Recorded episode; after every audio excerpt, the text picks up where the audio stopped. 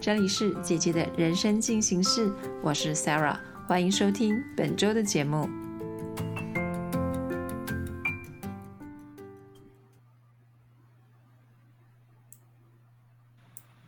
Hello，大家好，我是我不是莎拉，我是鲁鲁，然后我是今天的代班主持人。那为什么呃不今天不是莎拉呢？如果你们有加入出生中年前进所的话，你们就会知道说。呃，莎拉姐姐已经离开我们而去了，她已经去追逐她远大的梦想了。所以呢，呃，今天就由我暂时来代班。那本来今天要在节目里面招募我们新的主持人，但是因为呢，我们已经很快的，就是呃如呃信件如雪花片片飞来，就是非常多人踊跃的报名，所以其实我们已经找到下一位主持人。那在这边我们就不招募新的主持人了。那刚刚讲到梦想啊。我们在好说平台上面有一个姐姐，真的非常的厉害哦。她在二零零三年呢，就竟然自己一个人跑去南非耶。那个时候其实呃呃旅游的资讯其实不是那么的发达，那竟然这个姐姐竟然可以跑到南非去，然后就是为了读书这样子。那我们今天呢，就来听听看这位已经实现梦想的姐姐的呃的趣事吧。那我们来欢迎。低调又分叉的 Carol，我应该没念错吧？是是 是，谢谢露露，谢谢露露。那我们先请您做一个自我介绍好了。好，嗯，首先很感谢好说能让我这样让有这个机会在空中跟大家相见。那我先简单自我介绍一下，我目前是在一家科技公司担任业务部后勤的管理师。那去年疫情很严重的时候啊，我才意识到说中年职场的危机，那也开始斜杠电商和部落格。我目前部落格的发文大部分是以新竹的美食、呃日常的旅游啊及生活上的观察跟一些小故事来做发文。那我会用低调分叉的 Carol 来来做笔名，最主要是因为呃我有主业，那我就觉得说斜杠我。要低调一点，那然后再分叉，我就是认为斜杠就是在走在我们人生的一个分叉点，所以我用分呃低调分叉的 Carol 来，OK 来当我。是，谢谢，非常欢迎你。你在那个好说平台上面写的那一篇到南非游学的呃文章啊，就是非常，我觉得看了非常感动，然后也觉得非常有趣。那想要问一下，为什么你那时候会选择要去南非呢？呃，就是如果你的目的是想要选择，因呃，就是比较少华人的地方的话，其实还有其他像是中东啊或者什么地方可以做选择，就不一定要选到南非去。那因为我们对非洲的想象是非常的，呃，就是像你的照片那样，就是大荒野啊，然后可能可能就是很多野生动物这样子，然后交通资讯比较没有那么方便。那那时候怎么会想要去南非这样？那我先，呃，我其实，在十九年前做游学去南非，呃，跟一般人有比较不一样，就是年纪跟地点。其实我当时去游学的时候已经二十七岁了，我就是已经不像人家二十几岁刚毕业。那原因是因为我的原生家庭有五个兄弟姐妹，那包含我就是六个小孩，所以经济压力很蛮大的。那我专科一毕业呢，就是先踏入职场。那踏入职场，我第一份工作是在一家外贸公司，所以几乎每天要用到英文书信，然后就会深感说我英文能力的不足。然后我做四年之后呢，我就想说我想要再进修，然后就又报考了那个民传大学的那个业业二级，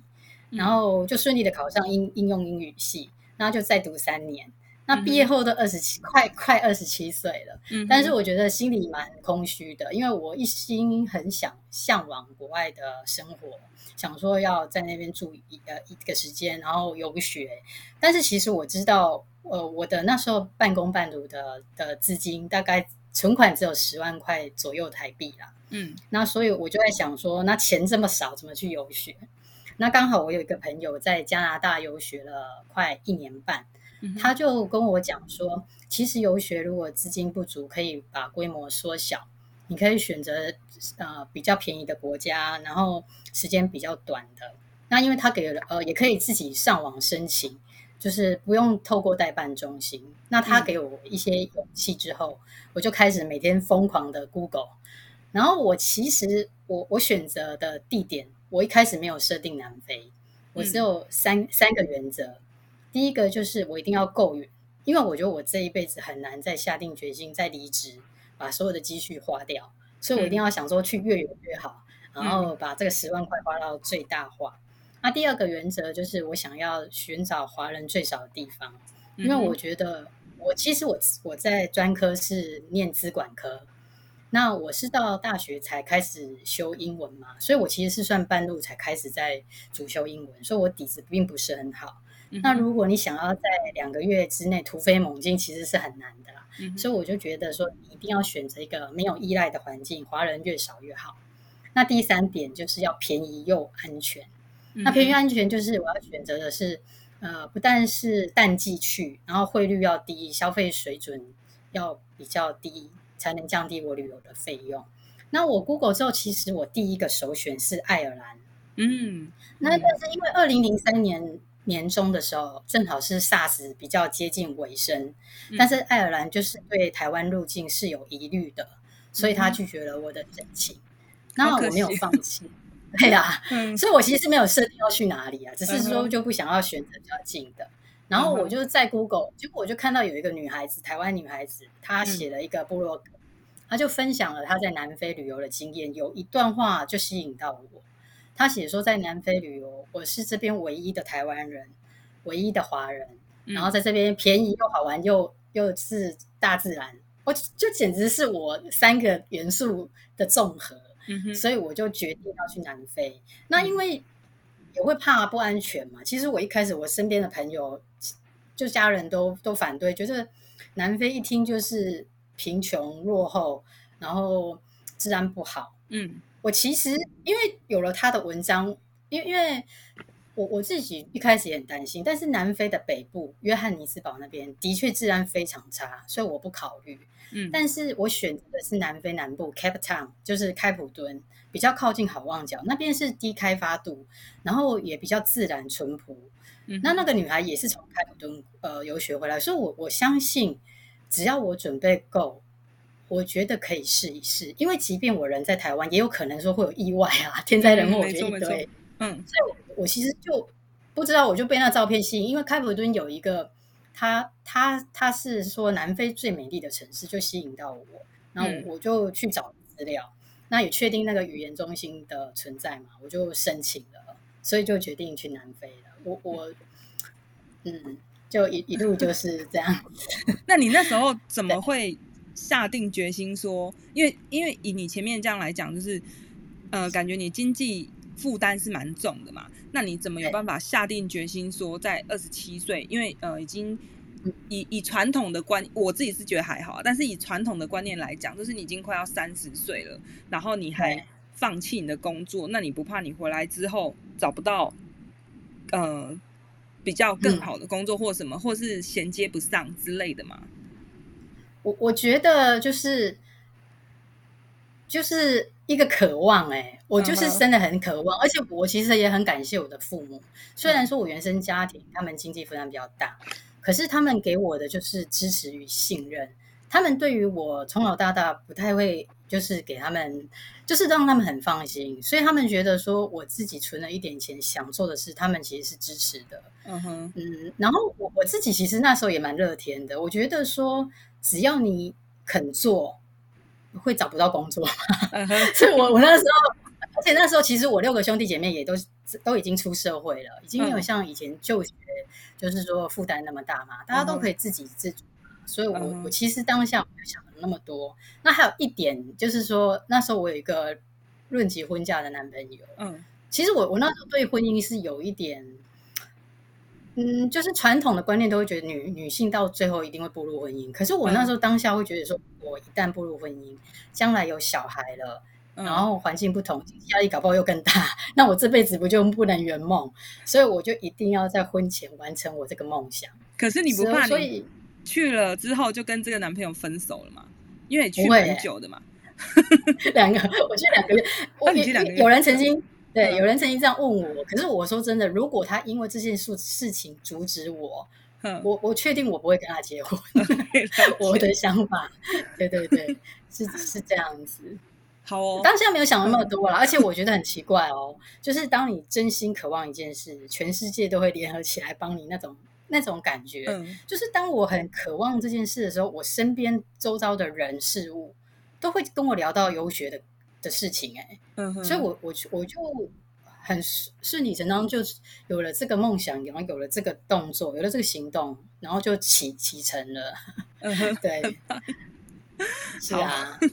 那你觉得你那时候到南非生活之后，你觉得跟台湾最大的不一样是什么？其实我我觉得我我是算幸运，嗯因因为因为我其实，在 survey 的这过程中，我知道很多人游学经验也不好，就是说，比如他寄宿家庭，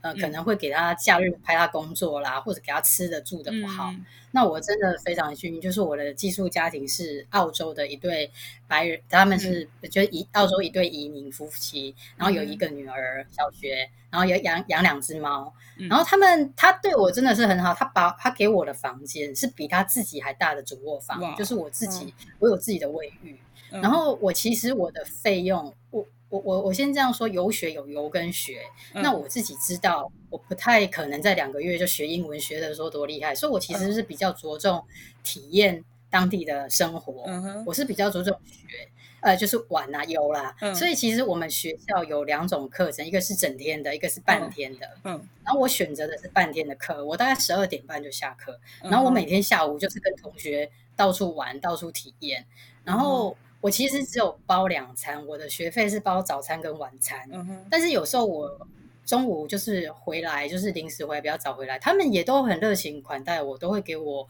就是很很很不错的食物，我是真的嗯蛮感谢的。我然后你说嗯你说，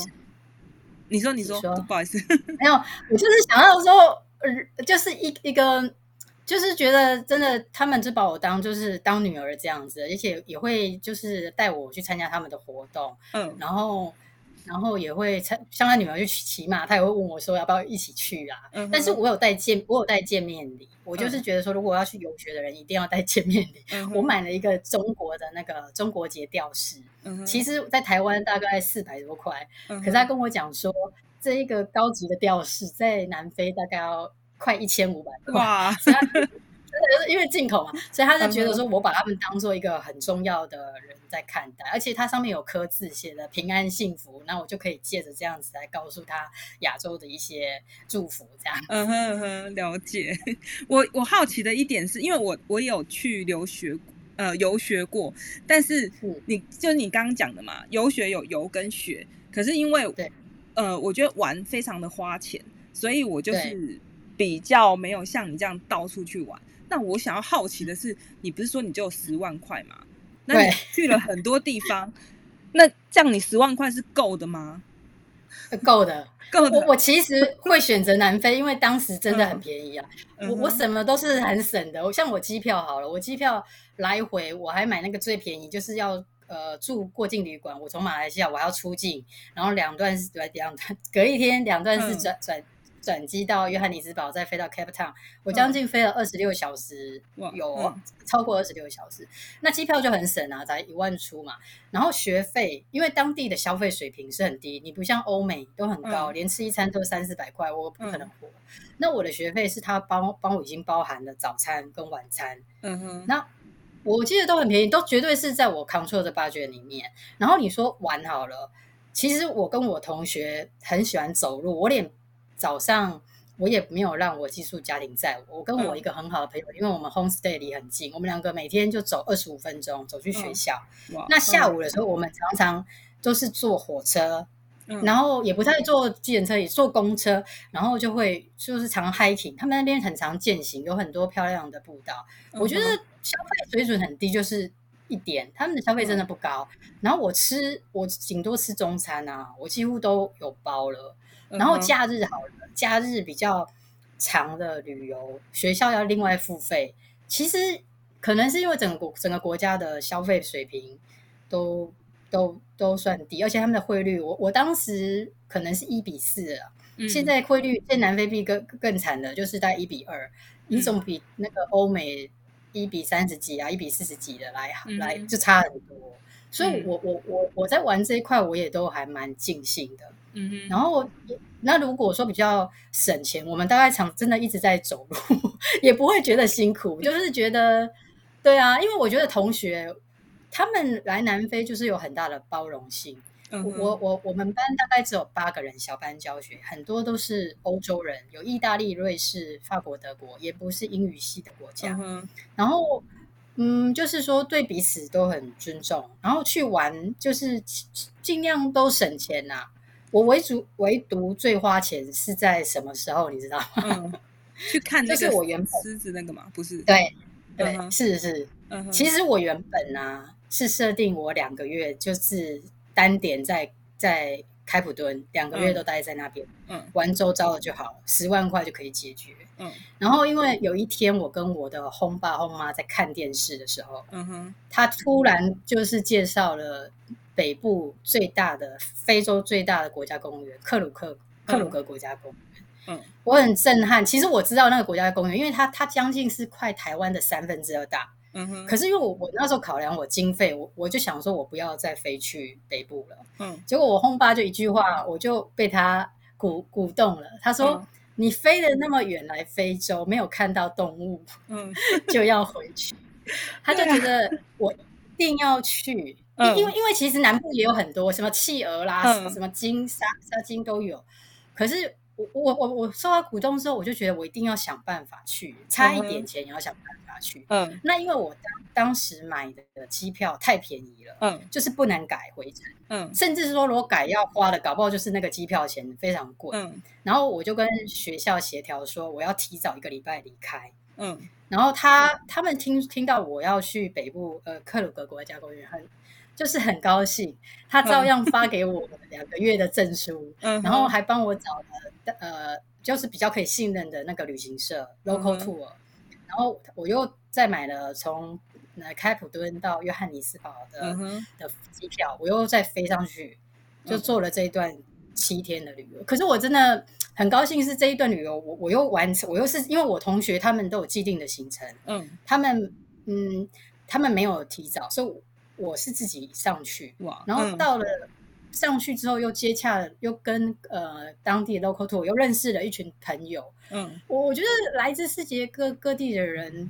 真的都是满满的感动哎、嗯，就是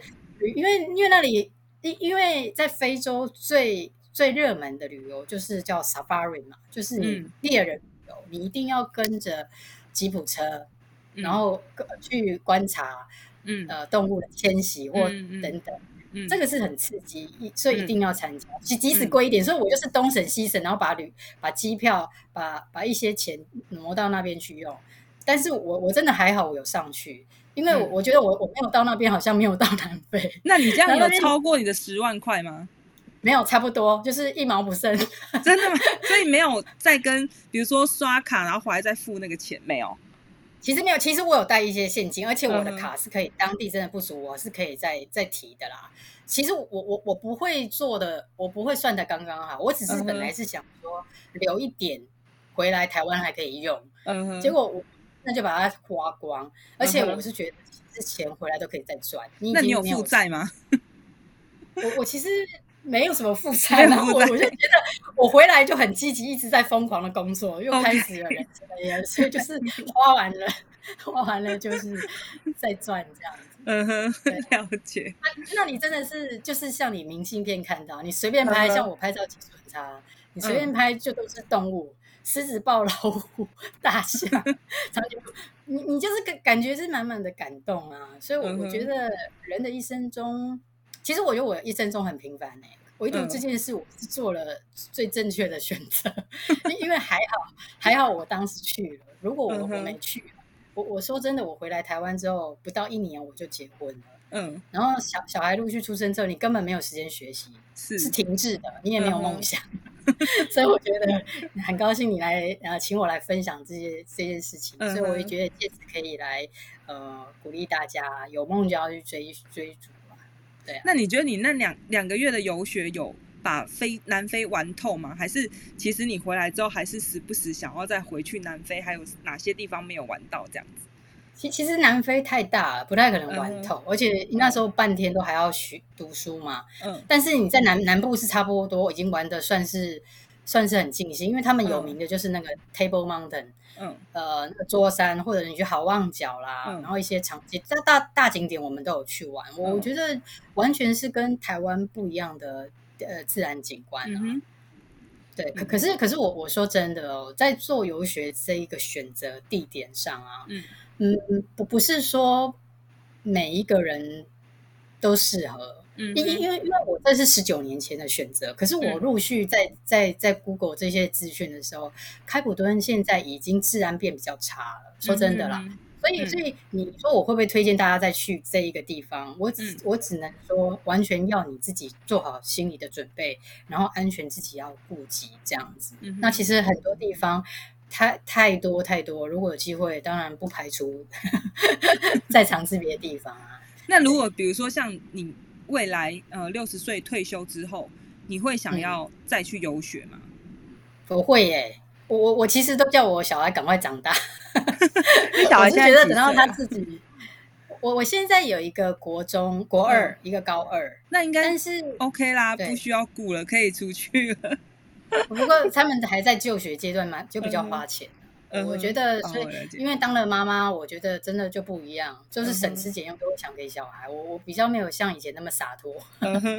对啊。但是如果他们有了自己的家庭，其实我就想说，哎，这次我也可以带我老公啊，我们两个嗯一起去国外住一一一段时间，因为其实游学是不分年纪的。嗯，这因因因为因为像现在小孩选择更多嘛，他们有嗯交换学生，嗯他们是有学制，但是我我我不在乎这个文凭啊，我当时去已经是就已经是社会人士啊，嗯对啊，我只是想说去去去探索国外的生活这样，嗯所以我觉得每个人要的不一样了，嗯哼，对，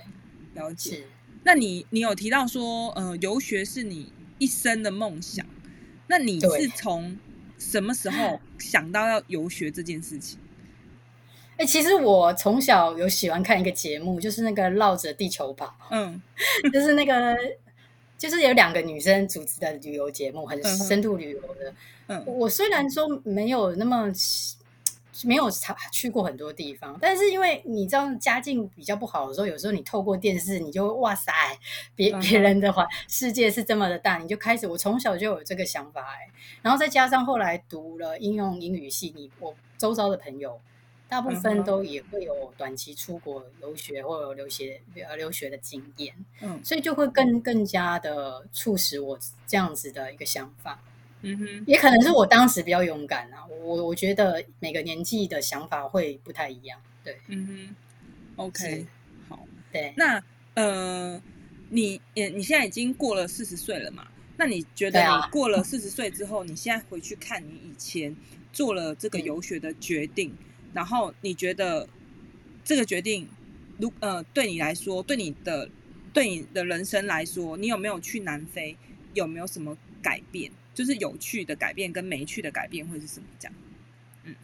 其其实我觉得哈，你嗯你不去呃不会怎么样，但是你去了就会不一样。我的想法是这样，因为因为如果你不去，你只是把十万块花在一些无谓的消费上，但是嗯你去了，你对于你自己、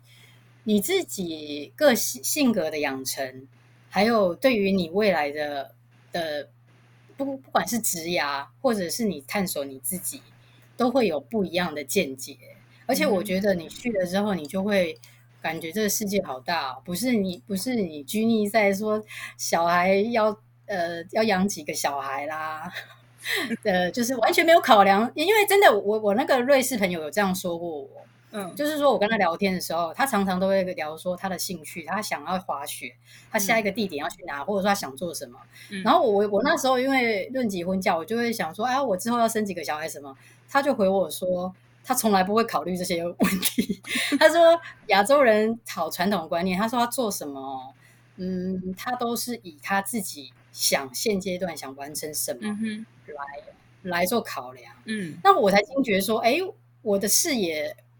也还是这么的传统。嗯哼，那所以我觉得还好，我有去。如果我今天没有去，其实也许我这辈子真的会后悔，而且我不知道原来近看动物是这么的 这么的奥妙。我觉得都是回忆啦，真的。嗯哼，那要怎么说？啊，可是我觉得比较嗯可可惜的就是说啊，我我觉得我回国之后，我都一直在忙工作，因为嗯没钱了嘛，就开始嗯努力工作，嗯 然后就忙家庭了。嗯然后我就渐渐的也比较没有跟同学、跟就是寄宿家庭的嗯他们联络。嗯其实我真的觉得很可惜，就是说你在人际关系或者是在学习是不能中断的。嗯一旦你中断，你会你会很后悔啦。因为我们那时候大概一年联络一次，结果去年疫情很严重的时候，我试图要联络他们的时候，其实我的邮件都是被退回来的。嗯哼因因为我那时候十九年前，我连 FB 我都没有开始用。嗯然后我们就只有靠 email 在，然后我其实也不会太敢想说是什么，因也许他们也回澳洲了，嗯但是我觉得说人生如果缘分尽了，就就不要说就就不要觉得遗憾，嗯，但是我觉得，要把握当下，是真的，这给我很大的体悟，这样子。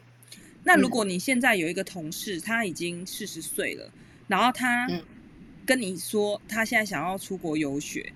可是他出去之后回来，可能已经没有办法再回到职场了。你觉得他还适合去游学吗？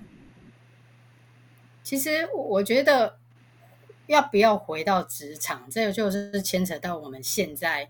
斜杠或者是就是另外一个分叉点。嗯如果你不能回到职场，假设说你你才四十岁嘛，你你被你的预备金，你可能留给自己之后要用的，也会有一天用完。嗯所以我觉得一定要有在做这个四十岁，真的比较要考量比较多。你可能说你自己想说回来，你就算不踏入职场，你还要做一些什么？嗯我我觉得这很重要。嗯这也是我觉得我比较遗憾的，就是因为我觉得我在结婚这十几年来，我真的也是停滞学习，嗯哼所以我变成我对于我自己的兴趣，我也比较没有在关注，没有在精进。嗯所以如果说四十岁之后，我再来找到个人定位，我发觉我也很难给我定位，我自己定位。所以我觉得鼓励大家，能越早做准备，就越，因为你一个工作是不可能做一辈子的啊。当然，我还是鼓励他去，可以去吧。可是你嗯。必须承担后来回来的这一切，嗯因为我那时候回来二十几岁还好找工作，嗯。四十几岁不是不行，但是他必须有他自己的能耐，嗯哼。对啊，不然，而且还要顾及是不是有家庭啊，我觉得，嗯嗯。嗯。好，那最后一个问题，你说你游学是你一生的梦想，那你现在游学回来，你现在人生别无所求了吗？还是你有新的梦想跟计划？我觉得没，我我还是有梦想，可是已经，呃，那怎么讲？就是我刚刚说的，因为我是前面是浪费我自己的时间，就是我自己太专注在家庭跟工作，我我没有精进，这是我比较遗憾的。所以我当然希望说，在我们除了正职以外，我希望我能找到一个可以比较发挥，就像斜杠的，能让我自己做出热情。我觉得找到自己的热情很重要。那如果找到热情之后呢，你才会有，才会就有，才会再继续存钱，继续下一个旅程。我是这样想。所以你，啊所以你其实也是鼓励一些已经结婚然后有家庭的女性们，然后要把呃关注度放回自己身上，就是不要全部都放在家庭上面，就是有兴趣啊，或是想学什么，还是要去学习，不要因为就是为了家庭，然后就放弃自己的兴趣什么的，对吗？对，一定听起来这这很重要哎、嗯嗯哼，对，因因为你会以为说你把家里顾好，工作做好就无所求，其实这是错的。嗯，那时候你可能局限当下的美好，可是小孩会长大啊，嗯工作也会有结束的一天啊。嗯你往回头过后，你会发现你没有给自己留下一点成长的机会，你你会后悔的。所以我觉得，当然现在就只能说，呃，给自己多一点时间啊、呃来精进啊。可是嗯千万不要因为家庭跟工作放弃了自己的兴趣，我觉得这是蛮可惜的。嗯哼嗯哼，好，我们今天非常谢谢是 Carol 吗？Carol。Carol，Carol，对 没关系不起，我都一直念错。好，我们今天非常谢谢低调又分叉的 Carol，然后呃，希望呢下次还有机会可以邀请他再来回到我们的节目，跟大家分享其他不一样的生活体验。OK，谢谢，谢谢，谢谢露露，谢谢，拜拜，谢谢。本周的节目就到这里结束喽，欢迎四零以后的朋友加入好说，成为我们的创作伙伴，也别忘记每周收听姐姐的人生进行式，让好说陪伴你度过四零后的美好生活。